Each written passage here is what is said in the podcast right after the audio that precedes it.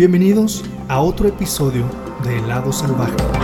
Este es un espacio donde cada semana nos adentramos en temas interesantes y salvajes del reino animal. Mi nombre es Alfonso Loya y yo investigo historias fascinantes sobre animales extraordinarios y únicos que dejaron su huella a través de los años. Además, les relataré datos curiosos sobre especies extintas o en peligro de extinción y trataré de compartirles mi amor y pasión por la vida salvaje que desarrollé durante mi infancia. Como siempre, se encuentra a mi lado la señorita Nancy Loya. Hola, Aquí hola, estoy. hola. Ah, hola. ¿Cómo estás? ¿Cómo estás? Bien, bien. Bien aquí. ¿Por qué vienes toda empapada? Es porque está lloviendo Mm, ¿Todo está lloviendo? poquillo. Mm. No, pero ah, tiré agua en el carro. y. Por mensa. Y ah, bueno, como invitada especial tenemos a una persona que ha estado presente en este proyecto desde que aún era solo una idea. Ha sido un gran apoyo en todos los aspectos y hoy le tocó estar de invitada en la silla salvaje. Vanessa Ulloa, ¿cómo estás? Hola, muy bien, ¿y tú? Muy bien. ¿Cómo te sientes de ahora estar aquí enfrente de la cámara? Ay, nerviosa. ¿Por qué? Pues tengo miedo de tartaburrear o algo. Como yo, yo siempre me equivoco y ya sé. Yo no. tú también. Yo no. No, yo sí me trabo. Se me traba. Se me, ¿cómo Se se- me lengua la traba. se me lengua la traba. Y la gente nomás me está triquitando. Triquicando. ¿Qué es eso? Triquicando. Critican. ah, ¿Por qué no se mira usted en mi prero? ¿No has visto ese TikTok? no. ¿Por qué no se mira usted en mi prero? En vez de estarme triquicando. Bueno, este, ¿están listas? Sí. Sí. Uy, es la primera vez que tenemos puras mujeres aquí. El tema de hoy es... perdidos. perdidos. Perdidos, perdidos. ¿Quién dice eso? ¿Quién dice eso? ¿No has visto ese? De otro TikTok. No, no es TikTok, no eso sí pasa de verdad. Pues sí, también lo sé. Ah, bueno. bueno, pero es que yo vi el video original, no he visto los TikToks. Son ah, unas muchachas trans que están así. Que no hay nada malo sobre eso.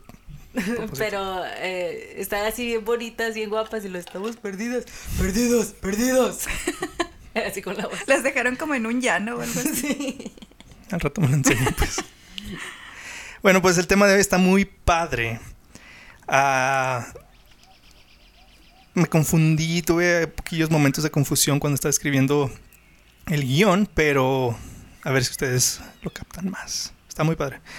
Hoy les contaré sobre una de las especies más interesantes del reino animal. El ornitorrinco. No, casi. Que es el depredador terrestre más grande de todo Australia. ¿Quién es? no sé quién sea. Así que acompáñenos mientras nos adentramos en el lado salvaje con el origen de los dingos.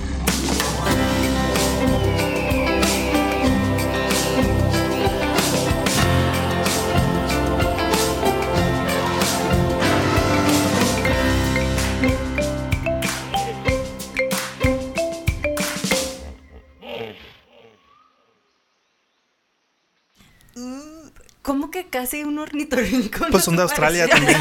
¿Qué tiene que ver un dingo con un Son de ornitorrinco? Australia. ¿Saben qué lo son? ¿Saben qué son los dingos? Sí, un perro salvaje, ¿no? Sí. ¿Tú? ¿Sí sabes? Oh, Sí, sí, sí. Pues me has estado espiando mientras escribo y investigo, ¿verdad?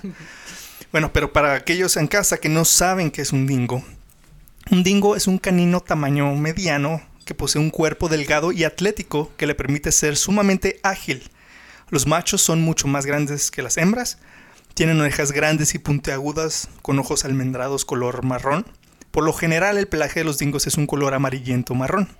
Los dingos no suelen ladrar, ¿sabías eso, Nancy? ¿Cómo le hacen? pero tienden a gruñir y aullar. Pero no ladran. O ladran, casi no ladran. Ladran muy específico. No como perros ni como lobos.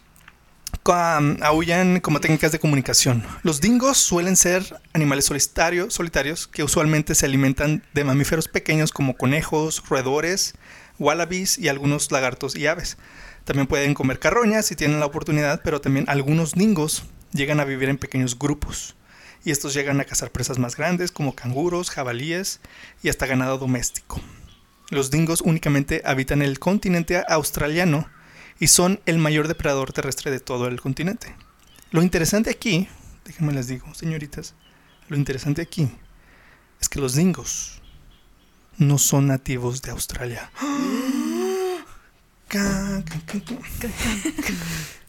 No son nativos de ahí. ¿De dónde ¿Tú, sabes, tú sabías eso, verdad? Creo que sí. Son perros que, o tipo lobos, perros, lo que sea, pues caninos, que los importaron a Australia y se hicieron plaga, ¿no? Y se hicieron como su propia especie ahí. Más o menos. ¿Pero sabes dónde vienen? ¿América? No, ahí les digo. Ah, No ¿Tú sabes? No, no sé, no sé nada sobre esta especie. ¿Has visto uno? ¿Tú has visto uno? Sí, ¿Dónde mentirosa? en Google. No, pero en, en Ah, verdad. creo que no. Y sí, sí, pues se me hizo como que... eh, Un perro. un, perro, un perro con rayas. No, no tiene Ah, rayas. ah, no, ese es el, ¿cómo se llama? El tilacino. El tilacino. No, ese no tiene rayas. Verán, el verdadero origen de los dingos sigue siendo un misterio hasta cierto punto. ¿Y Ah. cómo saben que no es de Australia? Pues ahorita te digo. Dime ya. ya.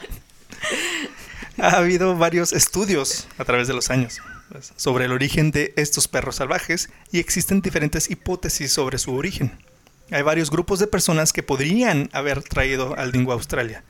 Algunos son los marineros hindús que pudieron haber viajado a Australia, los, los marineros Lapita que se eh, extendieron hacia el este en el Pacífico desde Asia Oriental, los comerciantes de Timor y Taiwán que navegaron por todo el sudeste asiático, un grupo, un grupo de cazadores y recolectores de las penínsulas del sur de las islas Indonesia de Sulawesi. Y otra es la teoría de que pudieron haber sido llevados hasta Australia por tribus aborígenas nómadas.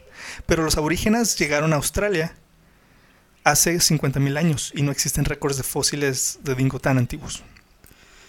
Pero ya saben que vienen de Asia, de algún lugar de Asia. ¿Sabes?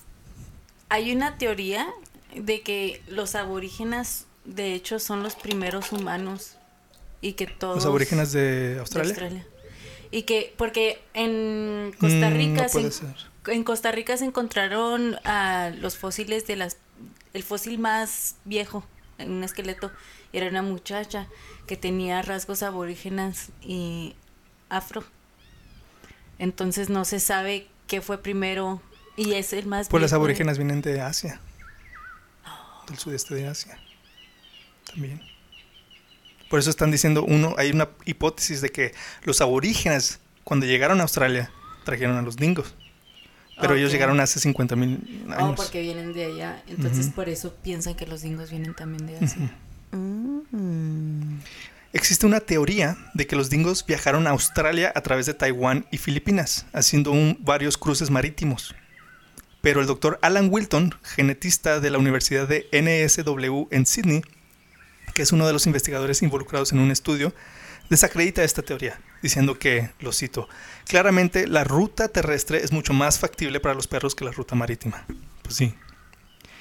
Es que si ves cómo está Australia, y luego ahí están las Filipinas, Tailandia. Indonesia, Tailandia, Singapur y todo eso. Pero ahorita les cuento más. Y hay muchos inmigrantes de allá en Australia, ¿verdad? Porque La evidencia de la reciente llegada del dingo provino del, en 2004 del análisis de ADN de los dingos publicados en Proceedings of the National Academy of Sciences. Un equipo de científicos analizó el ADN de 211 dingos de toda Australia, 676 perros de otros continentes, 38 lobos eurasiáticos y 19 muestras de perros arqueológicos preeuropeos de la Polinesia. Los resultados muestran que los perros domésticos vinieron del sur de China hace más de 10.000 años. La historia más probable, dicen los investigadores, es que los dingos y los perros cantores de Nueva Guinea luego se desaparecieron, perdón, se dispersaron a sus distintos, a sus destinos a través de una ruta separada a los perros que llegaron con los primeros habitantes de la Polinesia hace 3.000 años. Los perros cantores de Nueva Guinea son los parientes más cercanos de los dingos. Son muy parecidos, pero un poco más pequeños. Los se llaman the New Guinea Singing Dogs. Ah. Los científicos concluyeron que los dingos son descendientes de perros semidomesticados del este de Asia. Todos los dingos pueden haber surgido de una pequeña cantidad de perros, posiblemente solo un macho y una hembra, que llegaron a Australia en un solo evento. Los Adán y Eva de los perros. ¿Es que? Los Adán y Eva de los perros en Australia. Por eso operen a sus perros. ¿Por qué? Porque tienen muchos bebés y luego sean callejeros. Pues, pues sí. Y dominan Australia. Todavía no llego a esa parte. No te doy se la- van a comer a todo. El perro de Asia Oriental y por lo tanto el dingo probablemente descendieron del lobo indio. Los estudios de esqueletos de dingo sugieren que son muy similares a los perros parias y los lobos indios. Los cráneos del dingo australiano se encuentran entre los de perro y los de lobo. Y ahí te va otra, algo bien chido que descubrí, que no sabía. Existen más de 3.000 especies no nativas que fueron introducidas a Australia desde el siglo XVIII y la mayoría fueron traídas por los colonizadores europeos. ¿Sabes cuáles son esas especies? Una es una rana, ¿no? Y luego las arañas. No te creas, no. Esas ya existían ahí, ¿no? Sí, esas ya son de ahí. No, no sé. Pues entre estas especies se encuentran los zorros rojos, que los europeos llevaron a Australia en los 1850s para cacería cre- recreativa, para cazar. desaburrirse. Para cazar Ah. dingos. Oh, para ellos cazarlos. Sí, Sí, sí. para ellas casadas. Ay, qué feo. Como que hay que llevarnos unos zorros Qué mientras estamos allá, estamos muy aburridos. ¿No pueden dispararle a platos o algo? No, antes no había platos. Sí. conejos que también llevaron los europeos como alimentos, pero se reprodujeron rápidamente, rápidamente por la falta de depredadores naturales. Unos piensan que pues conejos en todos lados hay, ¿verdad? Ajá. Pero en Australia son muy específicas las especies que hay ahí, muy diferentes a todo el mundo. Porque nomás son las que llevaron, ¿no? Entonces, por ejemplo, las especies comunes Ah, que viven en Australia no son nativas de ahí, las llevaron. Ahorita ahí te llevo, o sea, como el conejo que dije.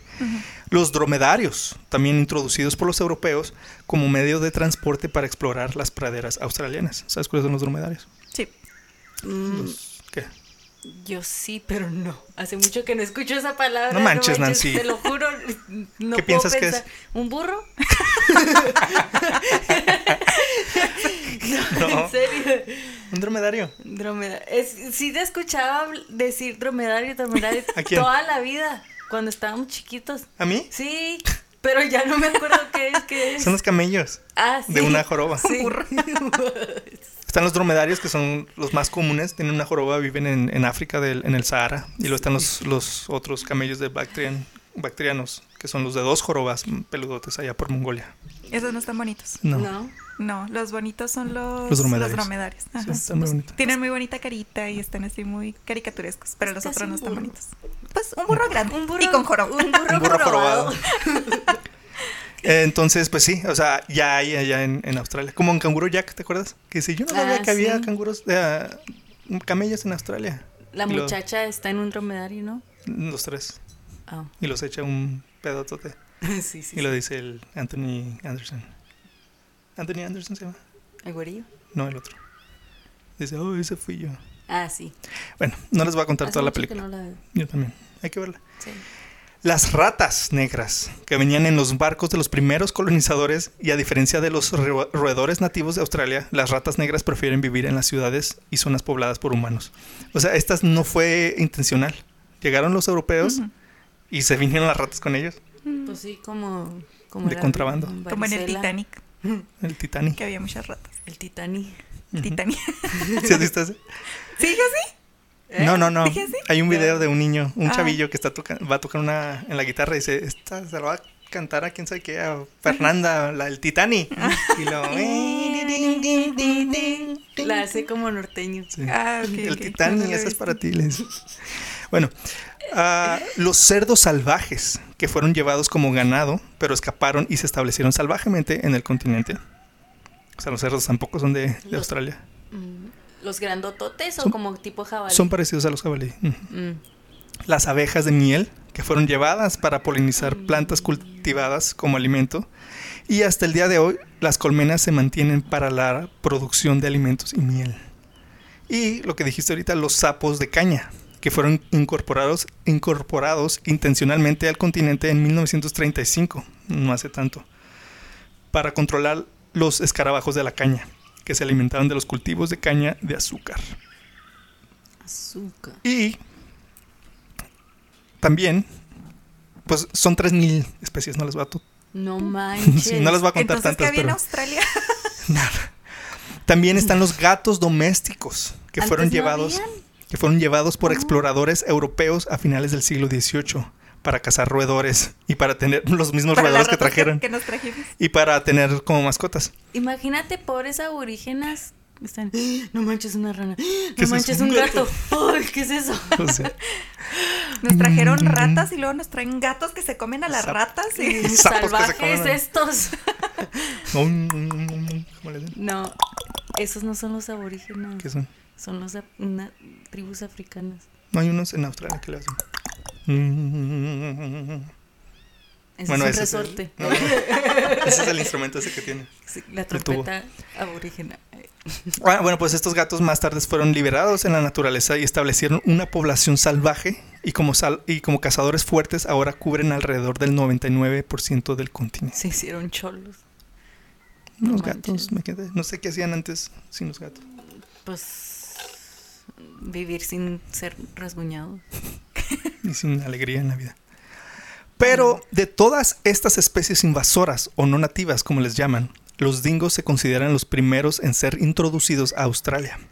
Los dingos se encuentran por todo el continente, pero el hecho de que no se han encontrado fósiles de dingo en Tasmania indica que el dingo llegó a Australia después de que la isla de Tasmania se separara, se separara del continente hace ya 200.000 años. Perdón, 12.000 años. No sé por qué dije 200. 12.000 años. Entonces, ah, Tasmania antes estaba pegada a Australia, se fue separando, se hizo una isla, y ahí no han encontrado Restos. dingos, restos de dingos. Bueno, pues saben qué hora es. La hora feliz. Claro, Feliz. Es hora de mencionar a nuestros, a nuestros patrocinadores, Biyuri. No Biyutai, no Biyuti, Biyuri. Escribe B-E como ser, You como tú, Ri. Biyuri. Como Yuri. Es una pequeña tienda virtual que vende contactos de color con o sin graduación y armazones graduados y con los tratamientos que necesiten. Ofrecen entre- entregas a puntos medios en Ciudad Juárez y El Paso, Texas. Siguen, sigan su página en Facebook o Instagram, Biyuri. B-U-R-I.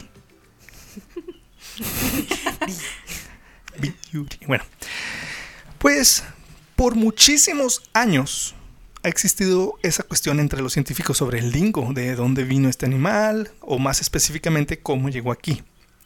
O allá, más bien, porque aquí no estamos en Australia. Lynn Watson, la, cofundadora del Centro de Investigaciones y Santuario Dingos Discovery, dice, en realidad nunca creímos la historia de que llegaron en barco. Entonces ahí, ahí descartaron que, que los trajeron Los asiáticos. Alguien en barco, los europeos o los asiáticos. Yo me acordaba que antes, no me acuerdo quién había dicho cuando estaba chiquito.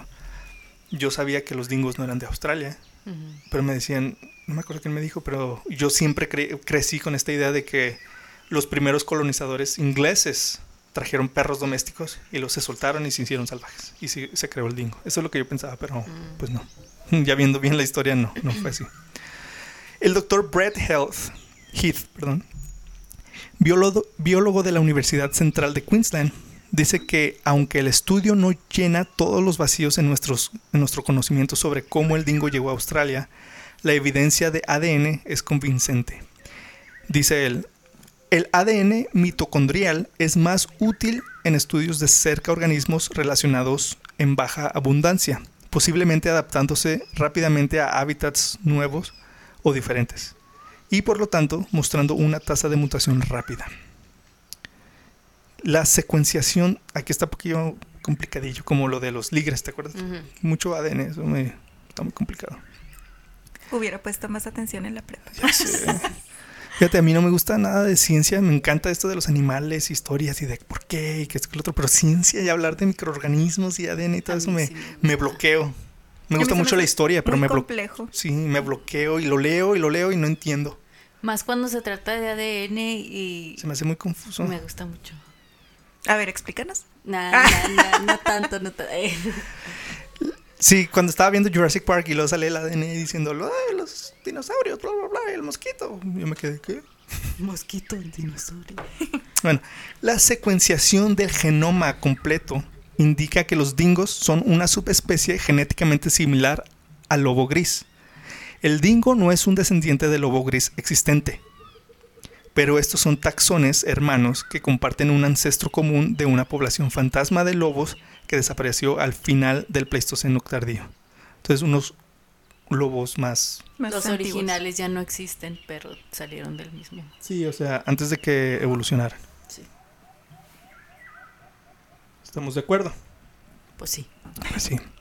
Ah, ¿En dónde me quedé? Digan algo. Que el abuelito de los dingos son el mismo. Ah, sí. El tatarabuelo, yo creo que. El flujo de genes del lobo tibetano genéticamente forma el 2% del genoma del dingo, que probablemente representa una mezcla antigua en el este de Eurasia. Al final de la última era de hielo, hace 11.700 años, cinco linajes de perros ancestrales se habían diversificado entre sí, y uno de ellos está representado hoy por el perro cantor de Nueva Guinea. El genoma del dingo indica que alguna vez fue un perro doméstico que comenzó un proceso de ferali- feralización desde su, llegada hace 8.300 años, con el nuevo entorno que condujo a cambios en las regiones genómicas que regulan el metabolismo, el neuro, neurodesarrollo y la reproducción. ¿Sabes qué es feral- feralización? Se hizo salvaje. Ajá, de doméstico a salvaje. Ujú, Se hizo cholo. ¿Cómo frías con los cholos? Respeta los shows. Se hizo malandro. En todos los capítulos Sí. has mencionado algo de cholos. Es que son cholos. Ah, mira, un cholo. Ah, pues como los cholos. Tiro los cholos. ¿Eh? ¿Yo qué? Ay, ay, ay, bájenle. Voy a hacer una compilación de ti nomás decir cholos, cholos, los cholos. Ah, es que los cholos. Ah, como los cholos. Ya sé. No nos van a seguir ningún cholo. Pues soy, soy su fan. Cholos. Entonces, sí.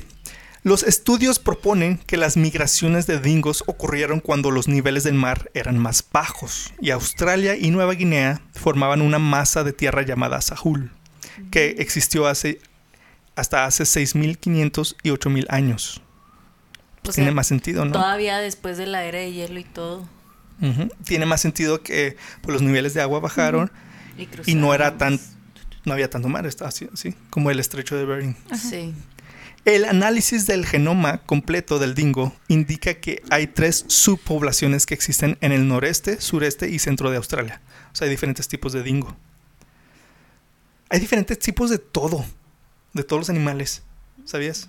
Pues sí. O sea, hay muchas subespecies de tigres, muchos de leones, muchos de jirafas, muchas de cebras. Y uno ve y dice, ah, la cebra.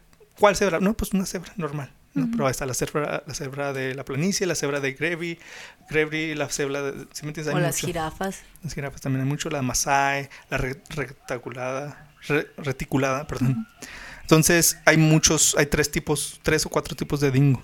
Pues sí, pues es que es impresionante cómo el cuerpo se va adaptando a las nuevas necesidades, tanto de humanos, de animales. Cualquiera tiene que adaptarse para poder sobrevivir. Y climáticas también. Porque uno dice, ah, sí, Australia, pero por ejemplo, ponte a pensar, hasta los Estados Unidos, hasta México, tiene Climas ecosistemas diferentes, diferentes. vegetación diferente. muy diferentes. Sí. Así como hay diferentes, pues, razas de gente, de humanos. Pues, hay Pues sí. diferentes. O- o- sí. ¿Sí qué? Pues sí, decir, por ejemplo, nuestra piel no es igual a los que viven en. Canadá, no es igual a los que viven en Argentina, porque pues, Ay, ellos tienen una piel muy bonita. o sea, algunos, suavecito. mm, no me acuerdo dónde vi, creo que era en un comercial de crema. sí, que decía de que... En CoverGirl, No, Neutrogena. no, No, esos no son era crema, de ¿no? Nivea, creo, no sé. que decía que tu piel no es igual a los que viven en Alaska. Los de Alaska tienen una piel más gruesa, por eso necesitan una humectación diferente y bla, bla, bla. Cuando sacaron diferentes tipos de cremas. Me acuerdo, dije, ah, órale, nunca me había puesto a pensar en eso. Y fíjate, aunque de todas maneras no necesariamente sean razas diferentes, porque nomás hay tres razas de humanos. Subespecies. Bueno, ah, hay bueno. subespecies, como Sí. por ejemplo un asiático eh, de Corea es diferente a un, nativo de Canadá que tiene rasgos asiáticos, pero son diferentes porque son mezcla de otras cosas y, y su, su ecosistema ahí los obliga a tener cachetitos más redonditos y, y cosas así. Pues eso, eso tiene mucha razón. esos. Todo me lo dejó un comercial de crema. Nivea. La crema adecuada para No te tu creas, piel. No me acuerdo cuál la era. del caracol, ¿cómo se llama? Baba de caracol. Goicochea. No, La... sí me acuerdo de no es la goicocha, es para las varices. Ah, sí, sí, sí. Bueno, ¿No es tele? no. De hecho, no. El dingo es una especie que se ha adaptado al entorno único de Australia, como dijeron. La distribución actual del dingo cubre una variedad de hábitats que incluye las regiones templadas del este de Australia, los terrenos alpinos de las tierras altas del este, los áridos desiertos cálidos de Australia Central y los bosques tropicales y húmedos, y húmedos del norte de Australia. Sin embargo, la ocupación y adaptación a estos hábitats pudo haber sido facilitada por su relación con los indígenas australianos. La imagen del dingo ha variado entre algunos grupos, desde la instructiva hasta la demoníaca. Ceremonias e historias Dreamtime están conectadas con el dingo que se transmitieron de generación en generación.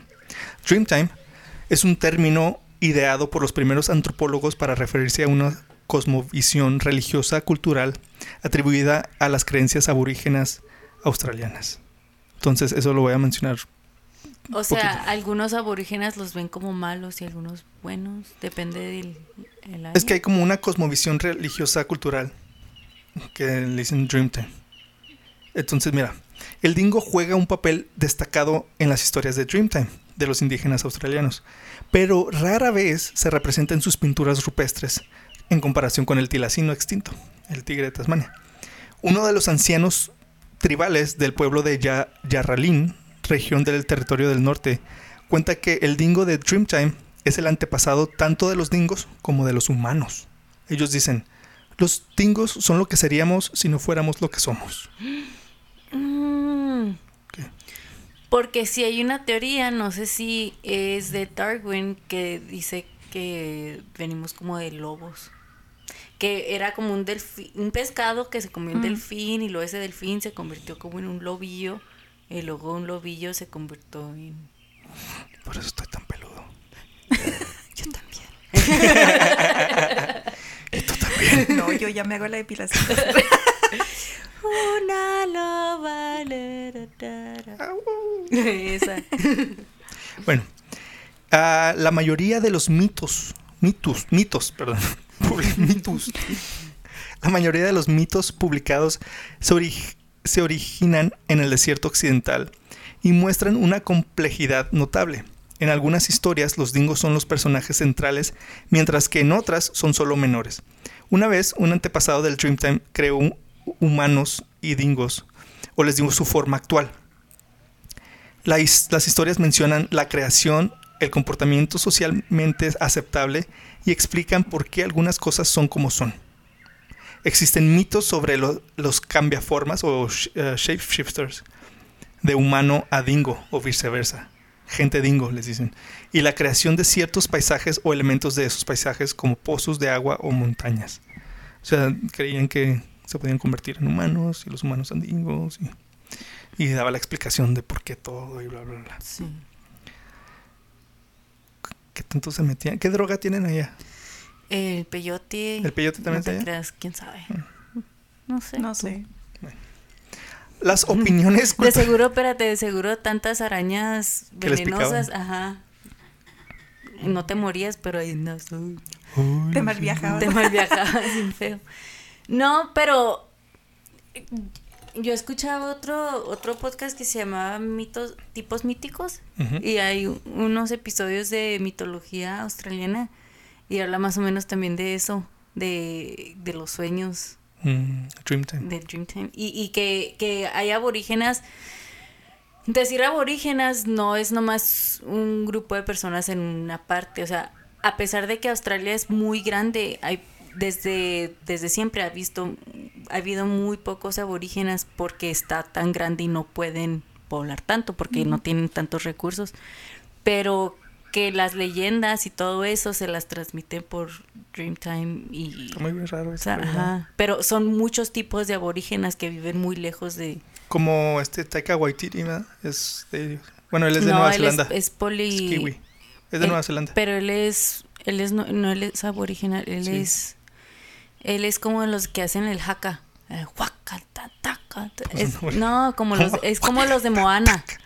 No, Los- esos son Son los polineses. No, pero los polineses pueden ser de Nueva Zelanda, de Papua Pero es de Nueva Zelanda. De Ujú. Nueva Zelanda. pero no son aborígenas. Los aborígenas viven como en el desierto. Sí, es aborigen. No, eh, es no. bueno, díganos como- ustedes en los comentarios si Taika Waititi es aborigen. Es como The Rock. Y como No es cierto. Sí. Él sí es hawaiano y Obama también. Y Pe- canta. No, pero los hawaianos, Ah, sí. Los hawaianos y los eh, de Nueva Zelanda y Papua New Guinea son Polynesians. Polynesians. Ah, ok, sí, sí, sí. Los aborígenes son como los de ah, la película de Australia, ¿verdad? De Hugh Ujú. Jackman. Son negritos, tienen el cabello, algunos lo tienen rubio, rubio. Sí, porque están mezcla- eh, mezclados con los ingleses, ¿verdad? De hecho, dicen que los Y aborígenes muchos con ojos azules. Dicen que esos aborígenas, ese tipo de aborígenas no tienen ancestros comunes con el resto del mundo, por eso dicen que la humanidad empezó ahí, porque no no, no tienen rasgos afroameri- a- afro, eh, caucásicos o, o mongolios, mongoloid, Mm, Tienen su propio. tienen su propio... sus Pues sus propias características. Ujú, Bueno, Está bien chido. Vamos a volver a hablar de los perros. Las opiniones culturales sobre el dingo se basa a menudo en su astucia percibida y la idea de que es un intermedio entre la civilización y la naturaleza. Algunos de los primeros colonos europeos consideraban a los dingos como perros domésticos, mientras que otros pensaban que eran más como lobos. Con el paso de los años, los dingos comenzaron a atacar a las ovejas y su relación con los europeos cambió muy rápidamente. Se los consideraba cobardes, ya que no luchaban con valentía a los ojos de los europeos y desaparecían en los arbustos cuando los humanos los confron- confrontaban. No manches. confrontaban. Ese es un animal cobarde. Qué cobarde. El perro cobarde. Pero cobarde. Ah, sí. Dingo, el perro cobarde. Se salen. Además, eran vistos como premiscuos o como demonios con una mordedura o saliva venenosa, por lo que podían ser asesinados sin motivo. O sea, Más rabiosos estaban los colonizadores. sí, pero ya ves que antes, ay, no, el- como el demonio de Tasmania le pusieron Sí. demonio porque hacía ruidos, ruidos raros. O sea, está todo lo. Todo lo demonificaban. Es demoníaco. Sí, Sí, es demoníaco. Hay que matarlo, hay que matarlo. Clásico colonizador. Pánico satánico. Sí, Clásico. Con los años, los cazadores de dingos ganaron cierto prestigio por su trabajo. Así como que, ¡eh! Qué bueno que. Qué buena puntería nacional. tienes. Especialmente cuando lograra- lograban matar dingos difíciles de atrapar, Haciendo el trabajo del señor. como Pablo Escobar. sí. Los dingos estaban asociados con ladrones, vagabundos, guardabosques y opositores par- parlamentarios. A partir de la década de 1960, fíjate, esto está padre, los políticos comenzaron a llamar dingo a sus oponentes. Están como los republicanos y los demócratas, Ajá. ¿no? La mascota de los izquierdistas son los dingos. A- a- algo así. Empezaron a llamar dingo a sus oponentes, lo que significa que eran cobardes y traidores. Dingo, ah, perdón, ah, y desde entonces se ha convertido en una forma popular de, de ataque. Hoy en día la palabra dingo todavía significa cobarde y tramposo. Y también se utiliza formas verbales y adjetivas. Él, él, él es bien dingo. sí, no, no me caí. Ya no, me gusta jugar con él porque es bien dingo. Hace trampa. Sí. Pero entre políticos se dicen dingo. No voten por él, es bien dingo. qué? No voten por él, es bien dingo. Se salen. Los ataques de los dingos al ganado llevaron a esfuerzos a gran escala para reper- repelerlos de las áreas con uso agrícola intensivo. Y todos los estados y territorios han promulgado leyes para el control de los dingos. A principios del siglo XX se construyeron cercas para mantener a los dingos alejados de las áreas frecuentadas por ovejas. Y entre algunos ganaderos se desarrolló una tendencia a erradicar los dingos de forma rutinaria. Los métodos establecidos para el control de los dingos en las áreas de ganado de ovejas implicaron el empleo de trabajadores específicos en cada propiedad. El trabajo de estas personas, que fueron apodadas doggers, así les decían los que mataban dingos, era reducir el número de dingos mediante el uso de trampas de acero, carnada, armas de fuego y otros métodos. La responsabilidad del control de los perros salvajes recae únicamente en manos de los propietarios. Al mismo tiempo, el gobierno se vio obligado a controlar el número de dingos como resultado con el tiempo. ah, perdón, como, result- como resultado, con el tiempo se desarrolló se desarrollaron una serie de medidas para el control de los dingos. También se consideró que los dingos viajaran largas distancias para, para llegar a áreas con poblaciones de presas más ricas. Y los métodos de control a menudo se concentraban sí, perdón, ah, se concentran a lo largo de caminos o senderos y en algún y en áreas que estaban lejos de las áreas de, de ovejas. Entonces los movían para Sí. que comieran otras cosas que habían mucho. Ah, algo así. Todos los dingos fueron considerados un peligro potencial y fueron cazados. Es que me, me- veo mucho, muchas palabras y Ponlo- me, y me- Pone el fondo cafecito. me o pierdo. Mm, buen tip. No sé cómo. Ahí le busco para, la- para el otro episodio. Este ya no se logró. Este ya no sé. lo- Si es que me, se me veo, se me mueven las letras. ¿Qué tendría, oye? Dislexia. Bueno, Eres bingo. Eres bien tingo. Estoy bien dingo. La carnada con el veneno 1080 se considera el método más rápido y seguro para el control de perros, ya que son extremadamente susceptibles. Incluso pequeñas cantidades de veneno por perro son suficientes. Ahí se llama el veneno 1080. En 2016 hubo una controversia sobre un plan para inyectar a una población de dingos en la isla Peloris, Pelurus, Pelorus en la isla peluda. frente a la costa del norte de Queensland, Australia, con píldoras que liberarían una dosis fatal de veneno 1080, dos años después de que los dingos fueran liberados intencionalmente para ayudar a erradicar cabras. Los dingos fueron apodados dingos del corredor de la muerte, y el plan fue bloqueado debido a la preocupación por una ave playera local, ah, localmente amenazada. O sea, soltaron a unos perros en un lugar para que ayuden a matar unas cabras y luego iban a matar a esos perros con, con veneno. Pero dijeron, ¿Por qué querían acabar con todo?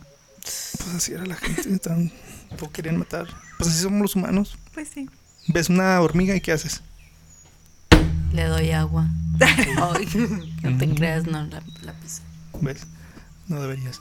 Entonces, lo- la única razón por la que no se hizo fue porque tenían miedo que se muriera una, una, pla- una ave que estaba por ahí amenazada. Entonces dijeron, si matamos a los dingos también podría Ay, afectar. Que se muera todo. Que se el muera ave. todo menos el ave. ¿Qué, qué, ¿Qué hace el ave? ¿Qué tiene de especial esa ave? Vuela. Uy. Uy. Los dingos no vuelan.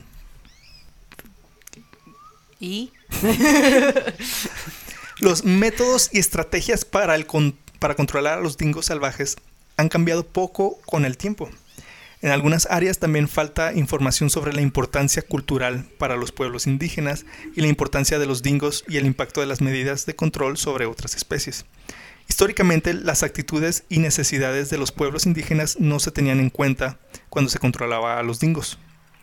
Otros factores que podrían tenerse en cuenta son el estado genético o grado de mestizaje de los dingos en esas áreas, la propiedad y el uso de, las, de la tierra, así como la reducción de las medidas de matanza en áreas fuera de las zonas. Sin embargo, la mayoría de las medidas de control y los estudios adecuados están ahí para minimizar la pérdida del ganado y no para proteger a los dingos. Qué feos son con los dingos. Pues sí, pues el ganado sí les deja y los dingos no. Pero Al si se comen los mata. dingos. pero no saben tan ricos. Un sistema de recompensas local, así como del gobierno, estuvo activo desde 1846 hasta finales del siglo XX. O sea, si matabas un dingo, te daban una recompensa. El cuero cabelludo de dingo comenzó en 1912 con la aprobación de la ley de perros salvajes por parte del gobierno de Australia del Sur. En un intento por reducir la, depresión, de, la depredación del ganado, ese gobierno ofreció una recompensa por las pieles de dingo, y este programa se repitió más tarde en Australia Occidental y el territorio del norte. Un escritor comentó que esta nueva legislación y el motor económico tuvieron un impacto significativo en la sociedad aborigen de la región. ¿Bueno o malo? Malo. Está lloviendo, ¿verdad? No sé. Se oye. La eficiencia de las medidas de control se ha cuestionado y aún se sigue cuestionando.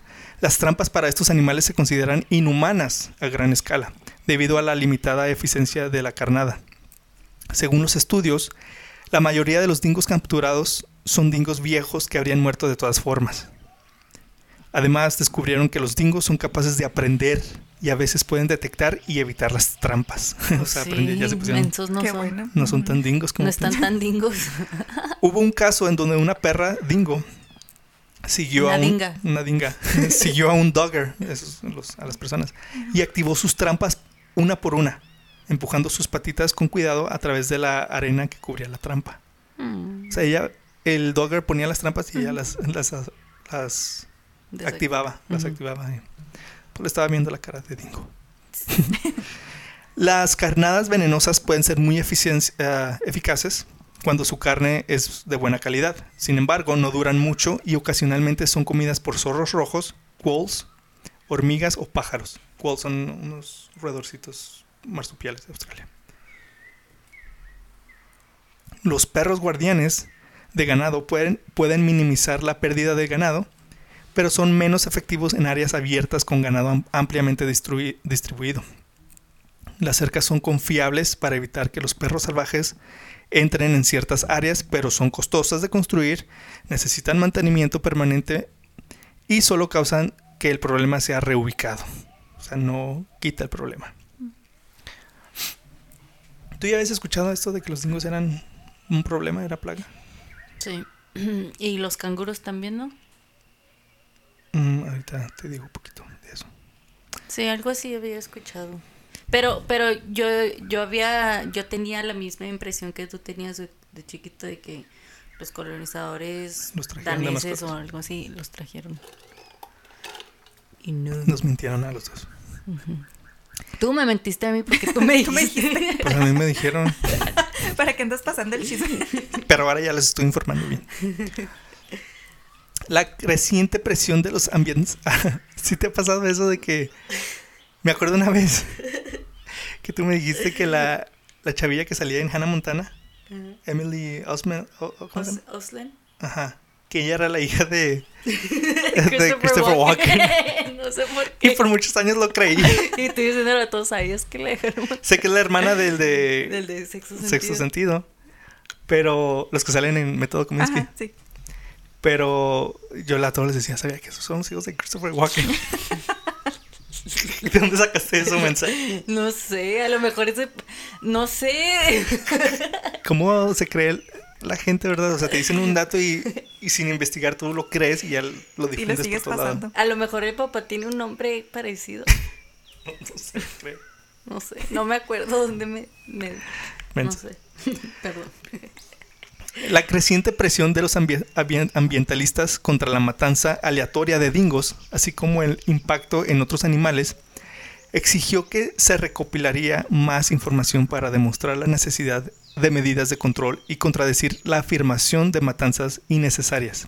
Hoy en día, el control permanen- permanente de la población se considera necesario para reducir el impacto de todos los perros salvajes y garantizar la supervivencia del dingo puro en la naturaleza. Fíjense, cuando el primer gobernador australiano Arthur Phillip desembarcó en las costas australianas en 1788, documentó la primera descripción física escrita del dingo y fue formalizada por el, naturalista alemán Friedrich Mayer en 1793. Esta descripción de un párrafo del cánido nativo de Australia no ha cambiado desde entonces, a pesar del bajo nivel de detalle incluido. No fue hasta marzo del 2014 cuando un equipo internacional de científicos que incluye el biólogo conserva- conservacionista Dr. Mike Letnick de la Universidad de Nueva, Nueva Gales del sur de Sydney estableció una descripción física más detallada de los dingos genéticamente puros. La investigación publicada en el Journal of Zoology se basa en datos recopilados de 69 espe- espécimes forenses anteriores a 1900, antes de que los dingos entraran en contacto con perros domésticos. Por primera vez en su misteriosa, iba a decir miserable, Por primera vez en su, en su miserable historia. No, por primera vez en su misteriosa, misteriosa historia. El dingo de raza pura tiene una descripción física de referencia y revela que muchas de nuestras percepciones de los atributos físicos de los dingos puros son falsas.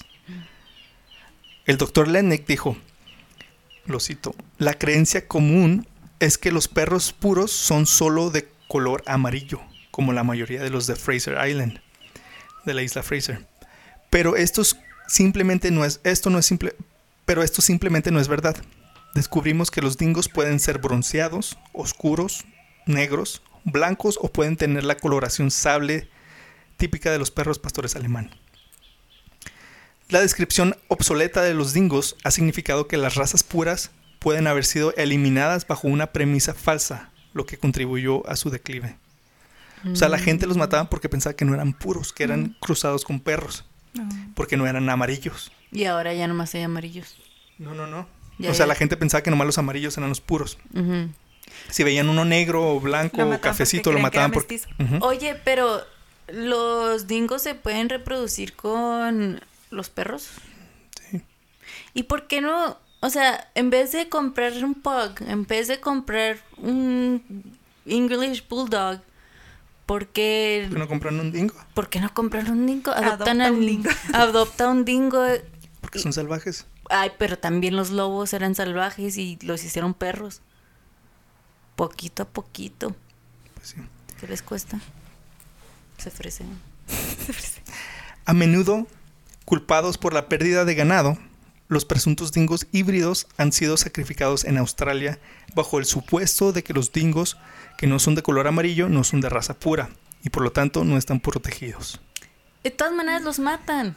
Pues sí. ¿Qué les importa si son Actualmente, ¿cuál es la población de los dingos? ¿Cómo que cuál? cuántos? ¿Dónde? Hay, ¿Cuántos hay? Hay muchos, hay pocos. Pues más o menos. No, ya está, ya está, están amenazados. Ya están en peligro. Están en peligro. Ah, Por lo mismo, porque la gente los mata. Todos, todas las historias. Es que ya todos los animales, como quien dice, están amenazados. La verdad. O sea, animales que cuando yo estaba chiquito era el panda, era este el rinoceronte, era las ballenas, las tortugas, pero ahora hasta los leones, los tigres, ah, cualquier animal, los dingos, los lobos, están en peligro de extinción por la caza. O sea, desde que Triste. cuando estaba chiquito, no estaban amenazados. Los gorilas, o sea, ya todo matan. Todo matan. malditos humanos. los odio. Qué feo, o sea, qué triste que, que estamos acabando con todo el planeta, hablando en general animales, recursos naturales, agua, los bosques. Qué feo que, que nos enfocamos tanto y somos tan egoístas que creemos que todo va a Que estar todo va a estar bien, para siempre. Que Y el mundo va a seguir igual. Y es que el gran problema, la verdad, la verdad, es la, la demanda de, de todo. O sea, la industrialización, industrialización, industrialización de todo Ajá. es lo que está acabando con el planeta. O sea, nunca tenemos abasto. Vean el, el documental Seaspiracy en Netflix. Y por ejemplo, te enseña de que por cada pescado que comes, matan delfines y ballenas. Y, y en Japón todavía es legal matar ballenas por su cera y un chorro, y aunque estén en peligro de extinción. Y si se acaban las ballenas, nos morimos todos. Pero es más grande la avaricia, más grande la demanda, más grande la, La estupidez. la estupidez. Sí, El money, money. También este acaban con los bosques, las selvas Ujú. tropicales por, por ah, madera. Los orangutanes ya están en Sumatra, ya están muy en peligro de extinción. O Los sea, gorilas. Los gorilas en la montaña de África. Qué triste. Me acuerdo de algo que me pasó con, con mis alumnos. Este, estábamos hablando del cuidado del medio ambiente, que quién sabe qué, que no tirar basura. Y luego pasó un fin de semana y luego llega una niña y luego me dice, maestra, ¿qué crees? Le digo, no sé qué pasó. Mi mamá ayer tiró basura en la calle. Mm. Le digo, ah, sí, ¿qué le dijiste? ¿Que quema rana? ¿Que por su culpa nos inundamos? Qué, qué marrana. O sea, sea, yo no se los dije con esas palabras, ¿verdad? Pero qué bueno. Pero pensé, mm, Tiene una estrellita. Muy cierto. Como la otra vez que íbamos, el sábado íbamos manejando en Juárez y enfrentito de nosotros iba una trocota buchona Ajá. y un, no sé si era Un hombre o mujer, un buchón aventó una, una, bota, una botella de cerveza así a la, a la calle, así como si nada. Y luego, irónicamente, era una, era una banqueta así normal.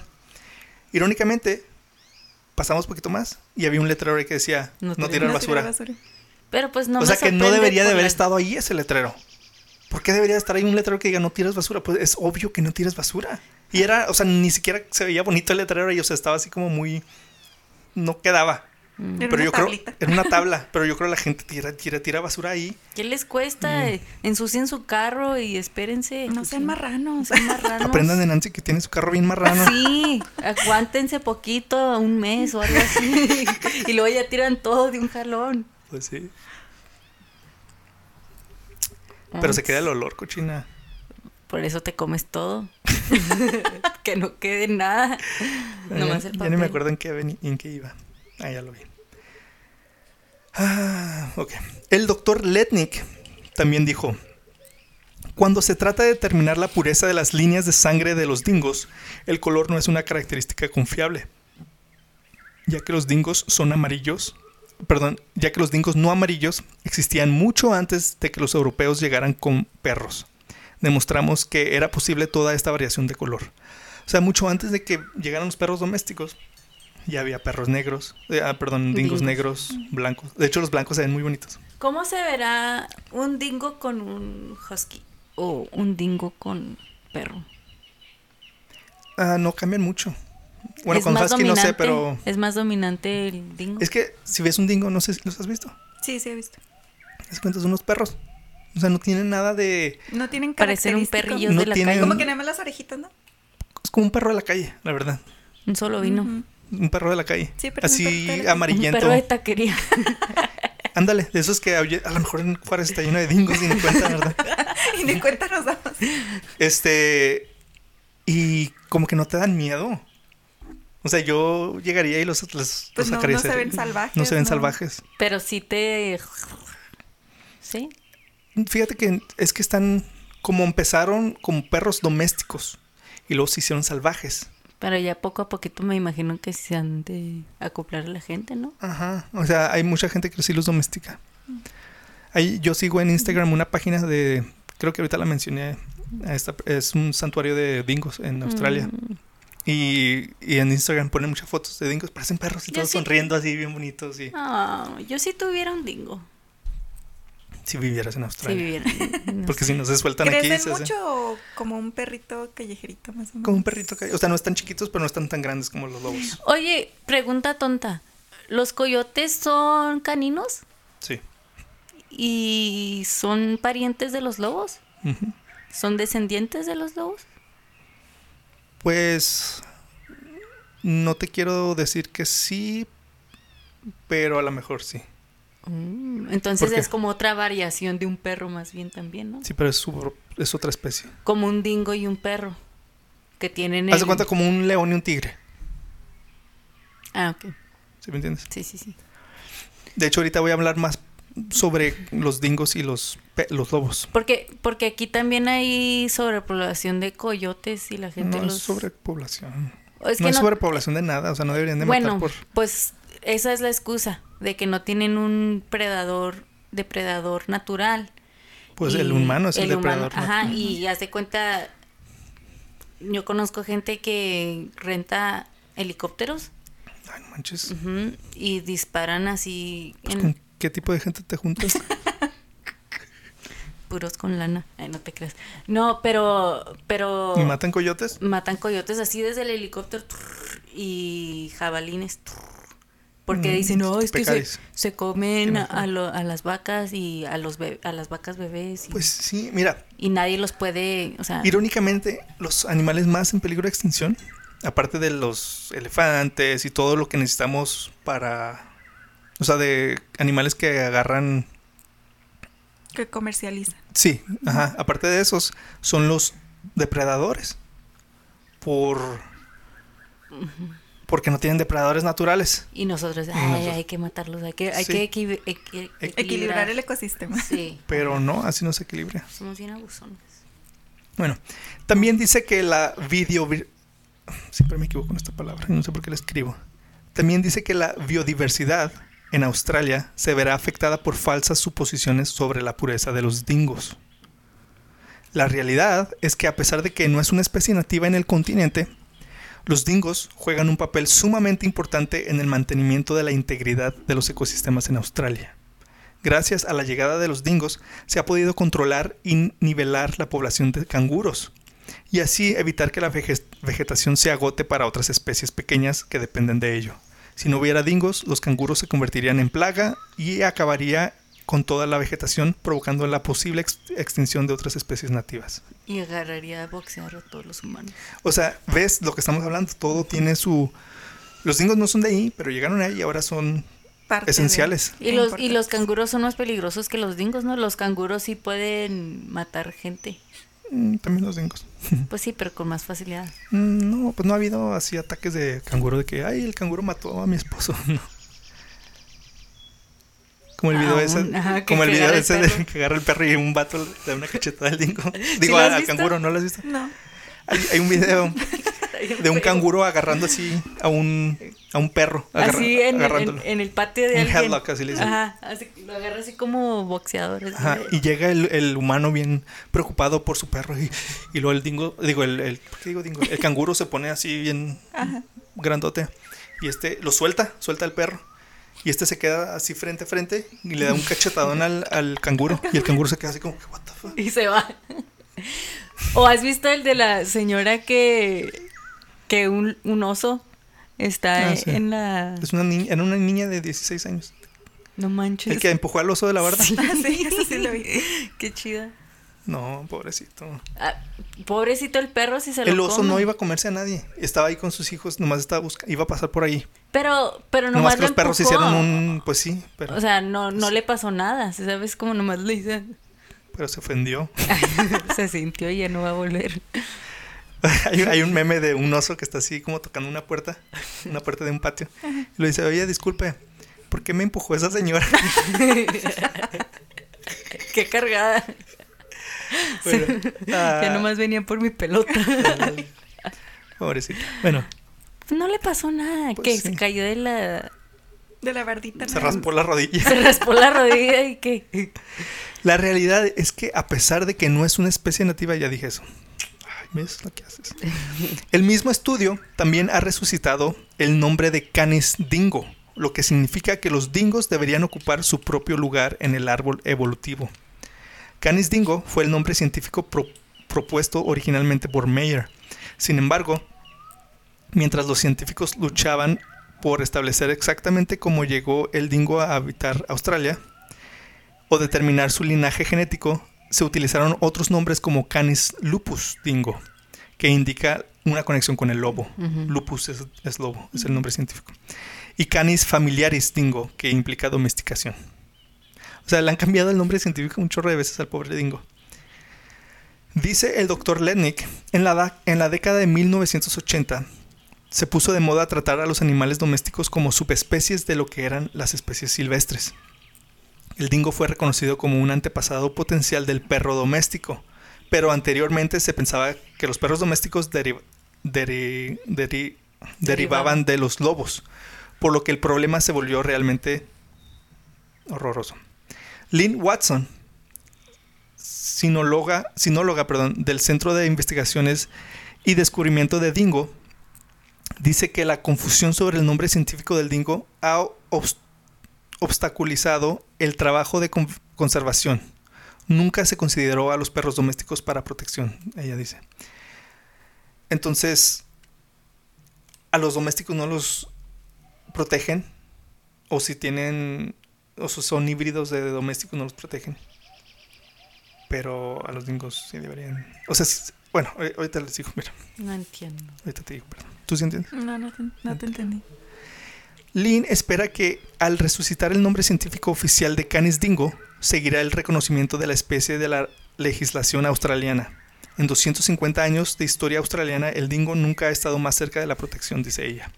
Entonces, o sea, lo que quieren hacer ahora es hacerlo su propia especie a los dingos. En vez de Canis lupus dingo, ahora va a ser Canis dingo. Ok. Ah, va- ok. ¿sí me entiendes? Y va- ya no es ya no es pariente Descendiente. descendiente, Pero de eso que tiene que ver con la protección, o sea, save the dingos. Es que sí, pero cuando están si son parientes de los perros domésticos o si están involucrados con perros domésticos, Mm, no tienen protección. Ok. Entonces ahora están más cercanos a la protección. En el 2021, o sea, este año, las pruebas de ADN de más de 5.000 caninos silvestres de toda Australia encontraron que 31 eran perros domésticos. Domésticos salvajes. O sea, domésticos que se hicieron salvajes. Feda- ferales, les dicen. Federales. Esos también son Y medio salvajes. 27 eran híbridos de primera generación. O sea, de primera generación, ya hay muchas generaciones de híbridos. Sí. ¿Sí me entiendes?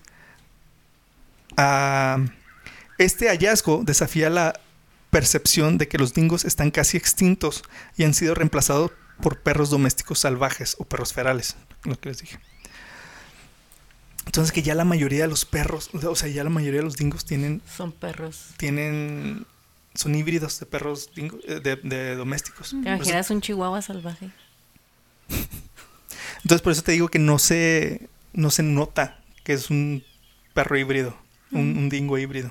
Se parecen mucho a los, pues, a los De los Pero- perritos normales. Ok, ¿qué es lo que hace que se hagan ferales? Porque igual y un perro de la calle ser- sería un perro salvaje, ¿no? Pero, ¿qué componente hormonal? O sea, porque cuando los lobos se convirtieron en perros, No, pues es por generaciones. Por ejemplo, un perro callejero nació doméstico, pero él está ahorita en la calle. Él no está fer- no es feral, no es salvaje. pero sus hijos. Pues si se va de generación en generación, a lo mejor sí. ¿Sí me entiendes? Y se hacen más. Pero el nivel de agresividad, Sí, yo creo aumenta. y no están acostumbrados a la gente. Pero hasta un perro ah, callejero no tiene casa, no tiene a quien le dé comer, pero siempre está Con rodeado de humanos. El color, y pues en Australia se pueden soltar y andan ahí en el llano, en las praderas y todo, ¿sí me entienden? Sin que lo molesten. El color del pelaje no se puede utilizar para distinguir híbridos. O sea, son del mismo color, ¿cómo los distingues? Los perros domésticos, domésticos parecidos a los dingos y los dingos híbridos se pueden distinguir generalmente por su tipo de ladrido, más típico de los perros que existe entre los híbridos. Y las diferencias en el ciclo de reproducción, ciertas características del cráneo y los análisis genéticos pueden ser utilizados para, las diferen- para la diferenciación. A pesar de todas las características que se puede utilizar para distinguir entre dingos y otros perros domésticos, existen dos, pro- dos problemas que no deben subestimarse. En primer, lugar, en primer lugar, no hay una claridad real sobre en qué punto un perro se considera un dingo puro. Y en segundo lugar, ningún rasgo de- distintivo es completamente confiable. No se sabe qué características pertenece- pertenecen permanentemente bajo las condiciones de la selección natural. O sea, no sabe, es muy difícil distinguir si es perro, si es dingo puro.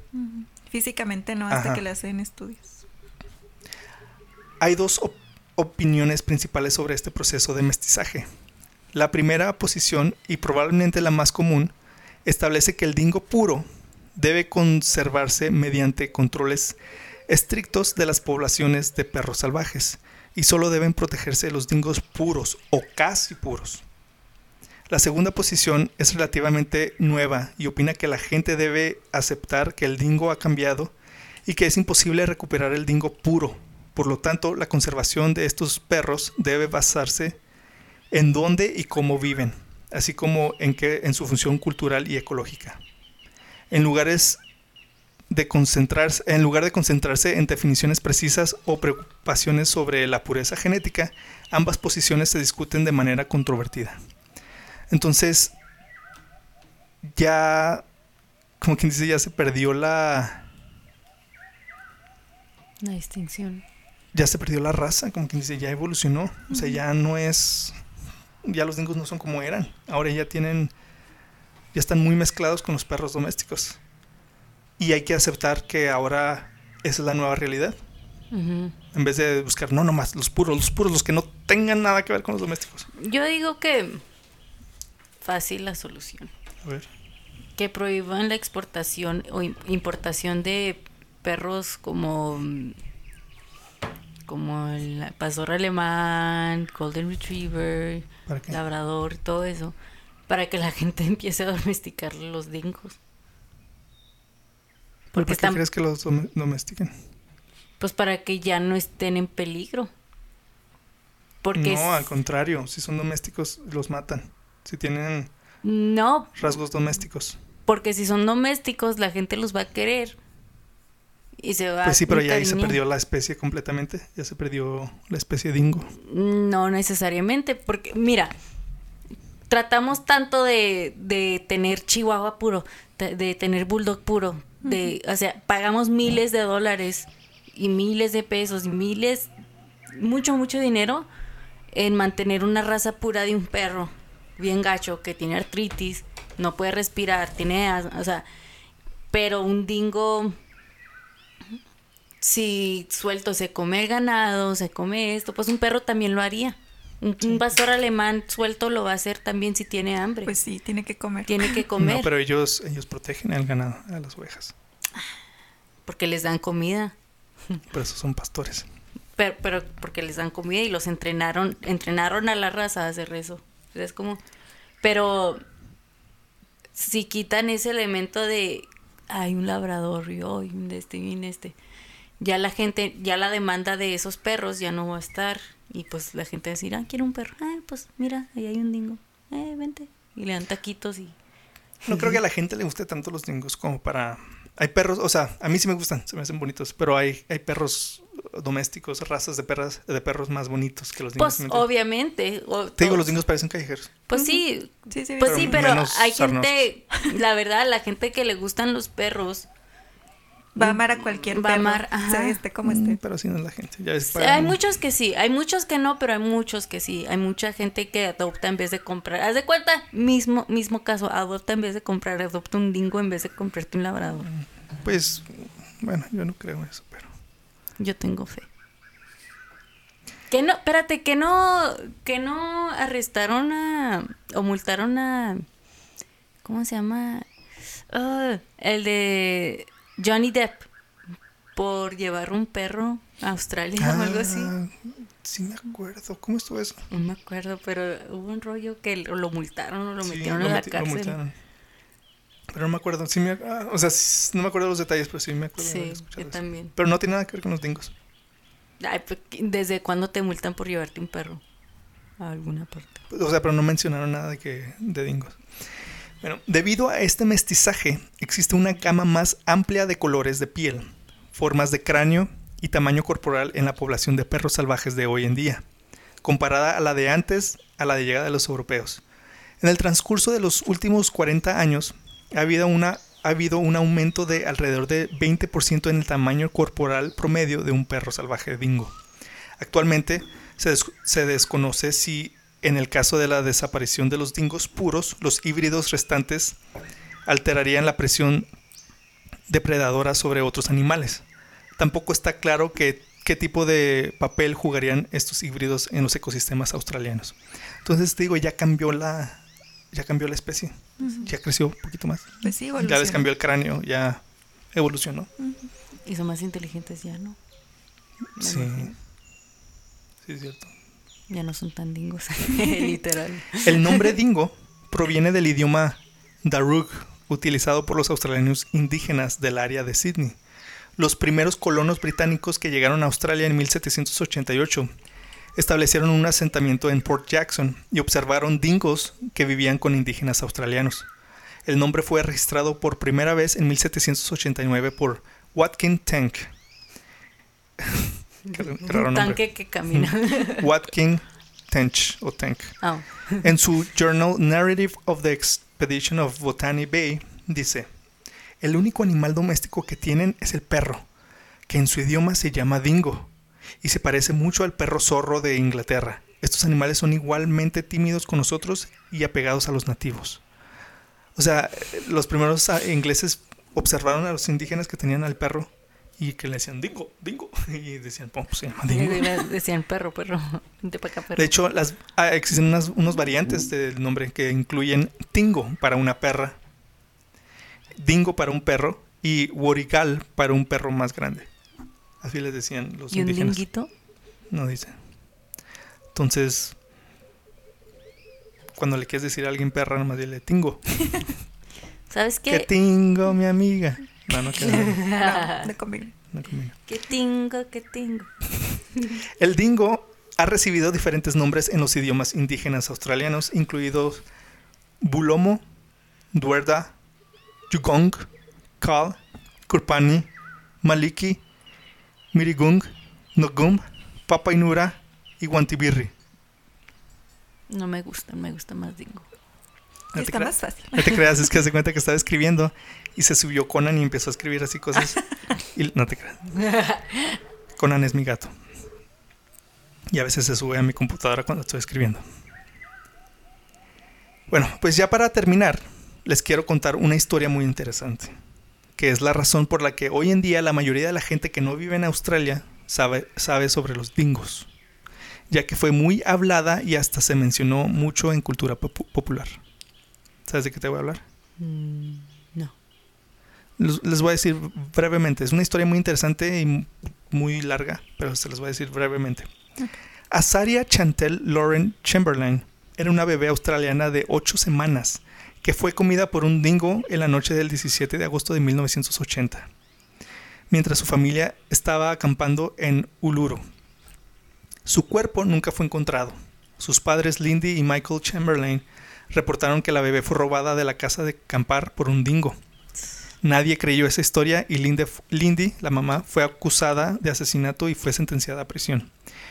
Pero fue liberada después de tres años cuando encontraron un pedazo de la ropa de Azaria cerca de una guarida de dingo y se abrieron nuevas investigaciones. No manches. En 2012, 32 años después de la muerte de Azaria, la versión de los hechos de Chamberlain fue apoyada oficialmente por un forense. Entonces, este caso, pues no tiene nada de gracioso ni nada, pero este caso fue muy famoso y ha habido varios documentales y libros publicados sobre esta- este caso. Y hasta hicieron una película en 1988 con Meryl Streep y Sam Neill. Sam Neill es el de Jurassic Park. Ujú. Llamada A Cry in the Dark. Y ahí es donde Meryl dice la, la famosa línea, A dingo ate my baby. Ah. Un dingo se comió a mi bebé. Un a dingo uh, took my baby. Un dingo se llevó a mi bebé. Ah, y esa frase se ha convertido en una parte de la cultura popular y han hecho referencias o parodias de esto en muchos Es shows y el películas torito gringo.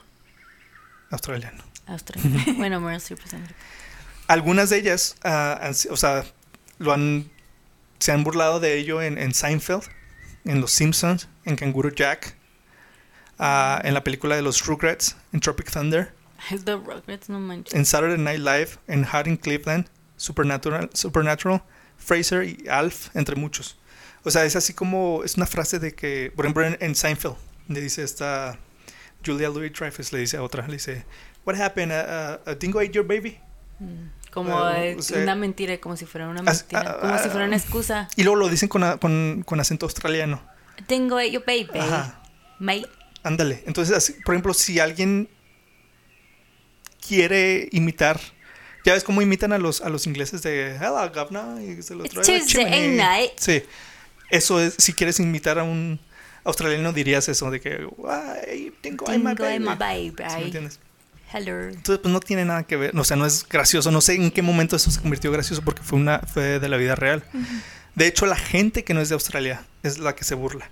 Pero los australianos. Los australianos como- sí, pues sí lo respetan más y dicen, no, pues Qué eso sí feo. pasó, no manches. O sea, ¿por qué te estás burlando de eso? ¿Sí me entiendes? Pero sí es que sale la mujer diciendo, a dingo ate my baby, un dingo se llevó a mi bebé. Y, nadie le todos creía. así como que, ajá, Entonces ajá. dice que ella lo vio salir, de- que salió corriendo del, del campamento, de la casa de campaña, con, el, con su bebé en la boca de nueve semanas. Pues, pa- ¿Quién se va a acampar Pues con sí, un bebé de nueve semanas? los también? australianos. Pues sí, qué ocurrentes. Y Ya- dejarla sola. Pero pues um, nadie le creyó y la metieron a la cárcel. Hasta que después dijeron, ah, no, sí, sí se lo comió. Buenas noticias, señora. La primera es una, ma- una buena y una mala. La buena es de que tenía razón y va a salir de la cárcel. La mala es de que, pues sí, su hija fue comida por un dingo. Qué feo, no manches. Pues sí. Entonces te digo, no sé en qué momento eso se convirtió en, en parodia, En burla. en, burla. Es como cuando dicen como el perro se comió mi tarea. Tipo así. Ándale. O el, el gato se te comió la lengua. Sí pasó en la verdad. Bueno, pues esa fue la historia de los dingos. ¿Cómo se les hizo? Órale. pues me agüitó. Siempre salgo agüitada. Pues esa es, esa es la es la razón por la que hago esto, para que la Para gente no, para que porque es la realidad, o sea, no es ficción lo que les estoy contando. Sí se comieron el bebé. Entonces se comieron al bebé. No son cosas que pasaron y siguen pasando hoy en día. ¿Sí me entiendes? Con muchas especies. O sea, ya les platiqué de los hipopótamos. También los hipopótamos están en peligro. Les platiqué de los, de los tigres, los ligres, tigres y leones. También que ahorita están muy. Ahorita en, en Estados Unidos existen más tigres en cautiverio que en el resto del mundo salvaje. Ah, les platiqué de los elefantes de Jumbo. También los elefantes, o sea, cómo los, los trataban en los circos y cómo los cazan por su marfil y todo. Y ahora los dingos también, que son cazados nomás porque sí. Ya es ilegal ah, tener elefantes o animales en los circos, ¿no? Sí, pues Sí. Ya, ya no hay. Pero, pero mm, Hasta hace poco. hasta hace poquito, ajá. Este, y sí, o sea, esta, este podcast fue creado para, para entretenerlos un poco con historia, porque estas son historias de, órale, no sabía que los dingos venían de Asia, órale, qué chido. Y con, con hechos para que aprendas poquito, pero también para que digas, no manches, lo que le estamos haciendo al mundo, a los animales. Pues yo no, los Tú australianos. ¿Sí Qué entiendes? triste que pues estamos acabando con todo. sí. Para crear poquita conciencia. Pues sí, sean, sean buenos papás y Y eduquen a sus hijos. eduquen a No- sus hijos. no sean marranos. Ande con cuidado, No edúquese lo más que basura. pueda. No sean tan marranos. No, no, es que sabes que los niños son súper inteligentes. Ujú. Yo soy maestra de preescolar y los niños aprenden absolutamente todo. Y más aprenden del ejemplo. O sea, si tú eres un papá am, preocupado por la naturaleza, por los animales, con amor hacia todo, pues tus hijos van a ser igual. Si ven que eres una persona que le vale la vida, pues a tus hijos van a ser igual. Y ahora más que antes, hoy en día los papás son lepes todavía. Oh, sí. O sea, ya no. Yo me acuerdo antes, No, pues, nah. Antes la gente tenía hijos más chiquitos. pero eran maduros y eran, se convertían en señores. Se convertían en Sí. señores. A los 20 años, si tenías hijos, ya estabas, estabas casado y ya eras Ya un señor, la agarrabas la onda. Ahora los chavos de 30, 40 siguen siendo chavos. Y así bien irresponsables Lo que y se- con la mentalidad de niño, ¿sí me entiendes? Lo que se me hace feo es de que ni a los perros tratan bien. O sea, los tienen en el techo, los tienen afuera en el calorón, hasta hasta aquí. Yo yo diría, ¿no? Como que, uh, ok, qué bueno que ya la gente es más consciente, pero no, o sea, todavía están arrestando a gente por torturar a perros aquí en El Paso, en Juárez. O sea, perros pobrecitos. Hay una foto en, en- la vi en las redes sociales. Es una foto de un- una, la- el frente de una casa y tienen un portón y está como una estatua de la Virgen. Y está, está en un techo, o sea, está Es una techada. iglesia. Ah, no sé qué era, pero arriba en el techo hay un perro ahí todo jodido, todo fregado, soleado. asoleado con la lluvia y todo, pero la, la Virgen sí está Sí. tapadita, echadita, Cubierta. cubiertita, Que que no le caiga agua, que, que no se la roben. Para el ¿Y, perro y- bien y fregado. qué tan común es ver perros en la azotea? O sea, ¿quién les dijo que los perros viven en la azotea? O sea, no manches. Pues eso se ve más en México, porque en muchas casas no tienen patio. Pues no tengan perros. Pues O métanlos, o sea, no sean así. Y si así tratan a los perros que quieren, que eligieron, que tienen ahí porque quieren, imagínate a los que no. A los callejeritos. A los callejeros o a otros animales. ¿Te acuerdas una vez que fuimos a Parral? Fuimos, había un pastor alemán pobrecito en un parque, hambriento, buscando comida en la basura. Oh, así bien sí. flaquito. Y fui al Oxxo y le compré unos Winnies y le estuve dando. Y hasta me mordió el dedo. Ah. porque le di un Winnie y me lo arrebató así, pero pobrecito. El otro día en Juárez estábamos en un semáforo y vimos en una casa y parecía que la casa estaba abandonada. O quién sabe. Pero había un pastor alemán, así también en los huesitos, estaba un calorón y no tenía agua, no tenía comida y se estaba así como cayendo de lo débil que estaba. Estaba ¿Lo así, viste tú? ¿Y qué hiciste? pues nada. Pues estaba Dijiste, en una "Les casa. voy a contar esta historia no, podcast". ah, no, es que era una casa que estaba cercada y todo. Pobrecito. Estaba por donde estaba la puerta de la casa. Sí tenía sombrita, pero no tenía comida ni nada. Estaban los botecitos volteados y se estaba así como cayendo. Pobrecito. No tengan perros. Sí, Si no los van a amar, ni cuidar, ni querer. Les va mejor en las taquerías. Ah, sí. Que le da- la gente les da Sí. tacos. Pues sí, pobrecitos. Bueno, pues ese fue nuestro podcast de hoy. Este. Coméntenos en los. En, si está en YouTube, coméntenos ahí en los comentarios. ah, mándenos mensajes en Instagram o Facebook. Si alguna vez han visto un, un dingo en persona o si han ido a Australia. Hay que ir a Australia. Yo quiero ir a Australia. Está bien chido. carísimo. No está bien caro. Pero es depende de dónde hueles, ¿no? Todo Australia está bien caro. todo. Todo. Mm. De hecho, es que quiero ir al, al zoológico de Australia. El del, del cazador de cocodrilos. Y está en Queensland. Oh. Pero Está carísimo llegar ahí. ¿Cuánto te dije la otra vez? Lo buscamos. No sé, pero era inconmensurable. Sí. era muchísimo. Pues sí, pues ah, coméntenos si ah, qué creen ustedes que debería de pasar con los Y dingos. suscríbanse. Suscríbanse, sí, por favor, para seguir haciendo esto y trayéndoles más historias chidas y interesantes. Pónganle la campanita de notificaciones. Exacto. Ah, y escríbanos a nuestras redes sociales, arroba helado salvaje podcast, o visítenos en nuestro sitio oficial www.heladosalvaje.com y coméntenos, coméntenos, ah, platiquen con nosotros qué temas salvajes quieren escuchar, si ustedes saben de un tema que no hemos platicado, díganos. Yo tengo ahí una lista de temas que posibles que podemos hacer aquí, pero usted mándenos ah, un tema y y luego, luego lo investigamos. Este, y pues sí, pues quiero agradecer ahora a mis a mi invitada y a mi coanfitriona, siempre me equivoco diciendo eso, mi co-host. A mí me pueden encontrar en Instagram, Instagram como alfonso, arroba alfonso loya guion bajo ICF. A mí como arroba Nancy Horchata. ¿Por qué horchata? ¿Te gusta mucho la horchata? Pues es que en la high school había una, bueno, hay, hay una banda que todavía me gusta mucho, pero tienen una canción que se llama Horchata. In December drinking horchata. Y siempre la cantaba, es Vampire Weekend, y siempre la cantaba. Y, y siempre en vez me decían Casper por ¿Por qué? Por pálida. y cuan- como siempre estaba cantando esa canción, pues me empezaron a decir horchata. Y me Mm. gustó. Ni me dijeron por tanto tiempo, pero me gustó. Yo me lo adjudiqué. Yo me bauticé. Este, y desde entonces en Instagram estás como horchata, ¿no lo has cambiado? No. Antes era como It smells like Nancy o algo así. Ya. No, pues está mejor. A pedo, ¿Sabes? la viejita. Pero sí. Y Vanessa, ¿cómo estás tú? A mí, arroba Vanessa Ulloa 31. Ahí está, muy fácil, muy simple. Pues muchas gracias a todos por escucharnos ah, y siempre me gusta terminar cada episodio con esta reflexión del escritor Henry David Thoreau. Y siempre aplica en todos los temas, ¿verdad? Que, sí. que contamos. Dice, la frase dice, en la naturaleza está la preservación del mundo. Ahí lo tienen. Gracias por escucharnos y apoyarnos y no olviden cuidarse, respetar a la naturaleza y proteger a los animales. Nos vemos en el siguiente episodio de lado salvaje.